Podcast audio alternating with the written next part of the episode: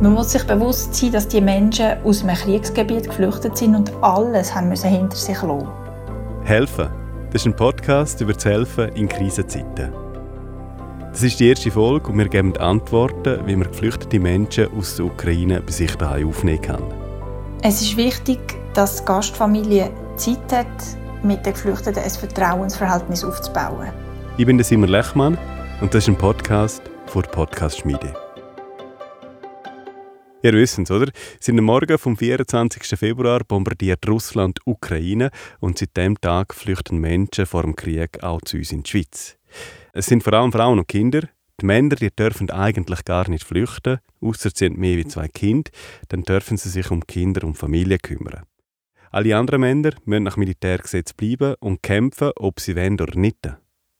Es kommt zu schrecklichen Situationen. Familien werden auseinandergerissen, Kinder, die schreien, Eltern, die brüllen. Die Bilder davon die beschäftigen jetzt nicht nur mich, weil ich selber Kinder habe, sondern natürlich auch ganz viele Menschen in der Schweiz.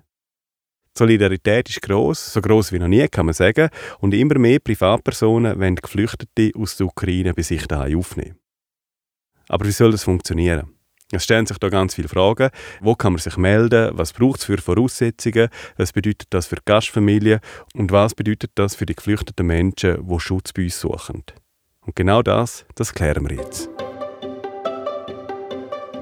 Bei der Schweizerischen Flüchtlingshilfe kommen in diesen Tagen sehr viele Anfragen rein, wie man Geflüchtete aus der Ukraine privat aufnehmen kann. Wie man sich diesen Ablauf vorstellen kann, das erklärt Elian Engeler.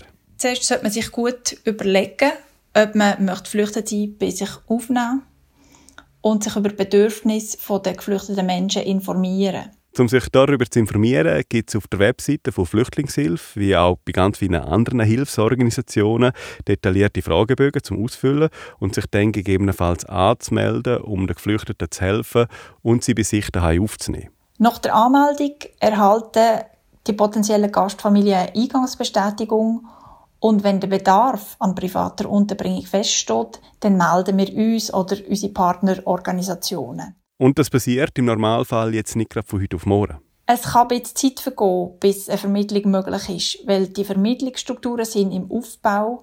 Wir sind mit den Kantonen, mit den Partnerorganisationen, mit unseren Mitgliederorganisationen am Koordinieren und zu klären, wie die ganzen Abläufe und Prozesse werden laufen.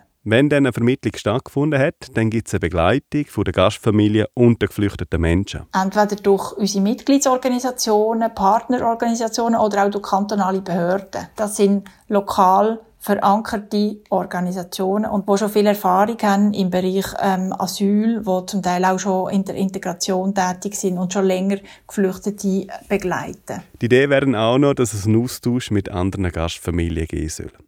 Und wenn man eine Gastfamilie anschaut, dann ist natürlich logischerweise nicht jede gleich groß und nicht jede hat die gleich große Wohnung.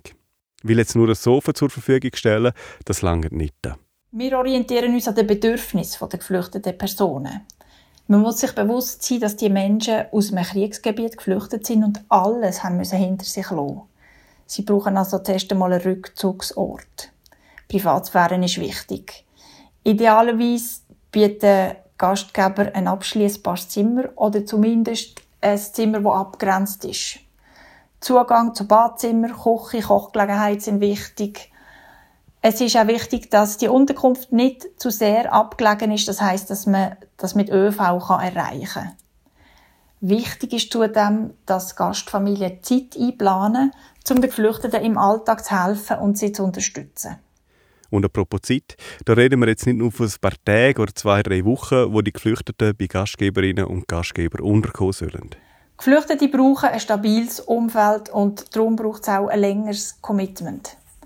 Wir empfehlen mindestens drei Monate, wenn man eine geflüchtete Person aufnehmen Idealerweise dauert die Unterkunft, die Begleitung so lange, bis die geflüchtete Person finanziell selbstständig ist.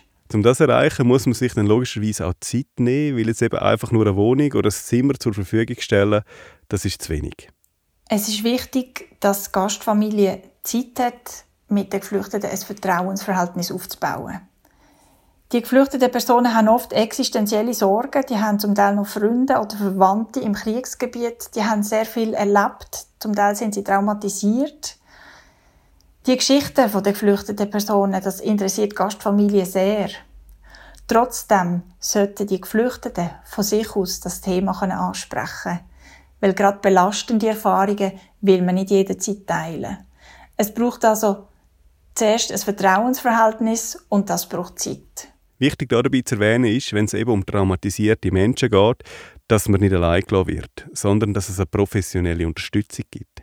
Es gibt eine 1 zu 1 Begleitung von der Gastfamilie, wo man Fragen stellen kann, die das Zusammenleben betreffen oder auch, wo man praktische Fragen kann stellen kann, zum Beispiel zum Integrationsprozess.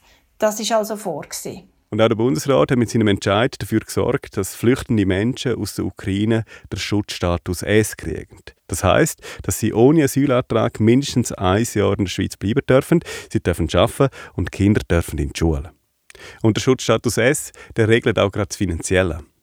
Unter dem Schutzstatus S besteht Anspruch auf Sozialhilfe gemäß dem kantonalen Recht. Die finanzielle Unterstützung wird also von den Kantonen geklärt. Was von anderer Seite geklärt ist, ist, ob man den Vermieter fragen muss, ob man geflüchtete Menschen in der Mietwohnung unterbringen darf. Laut Mieterverband braucht es keine Bewilligung, wenn man Geflüchtete bei sich aufnimmt, weil das ist unentgeltlich und es ist nicht eine Untermiete. So, das sind die ersten Schritte und Informationen, die man berücksichtigen sollte, wenn man schutzsuchende Menschen aus der Ukraine privat aufnehmen will. Alle Infos dazu finden ihr in den Show Notes. Das ist Helfen, ein Podcast über das Helfen in Krisenzeiten. Und nächstes Mal da reden wir mit Bruno Schwaller. Er ist mit seinem Büssli an die ukrainische Grenze gefahren und hat eine fünfköpfige Familie mit in die Schweiz zu sich auf den Bauernhof genommen. Bis sie dort in dieser Stadt suchen. Und nachher haben wir dann gefunden, dort, das Bild, der Mann ist mit dem kleinen Bub auf dem, auf, auf dem Arm auf dem Trottoir gestanden, mit einem Plastiksack in der Hand noch. Und äh, das ist so das erste Bild und die erste Begegnung, die ich hatte mit diesen Menschen. Ähm ja, äh, es, ist, äh, also es ist schon so viel passiert. Was da genau alles passiert ist, wie die Reise aus der Ukraine in die Schweiz war und wie es dieser Familie mit drei Kindern geht, das jüngste ist gerade mal eineinhalbjährig, das hören wir nächstes Mal hier in unserem Podcast. Und falls ihr weitere Fragen habt, wie man den geflüchteten Menschen aus der Ukraine helfen kann, dann schreibt uns ein E-Mail an helfen.podcastschmiede.ch und wir probieren eure Fragen in den nächsten Episoden zu beantworten. Helfen, das ist ein Podcast über das Helfen in Krisenzeiten der kommt von uns von Podcast Schmiede. Das Sounddesign das kommt von Hannes Dickelmann. Mein Name ist Simon Lechmann. Zu finden gibt es Helfen auf podcastschmiede.ch, Spotify, Apple Podcast oder überall dort, wo es gute Podcasts gibt.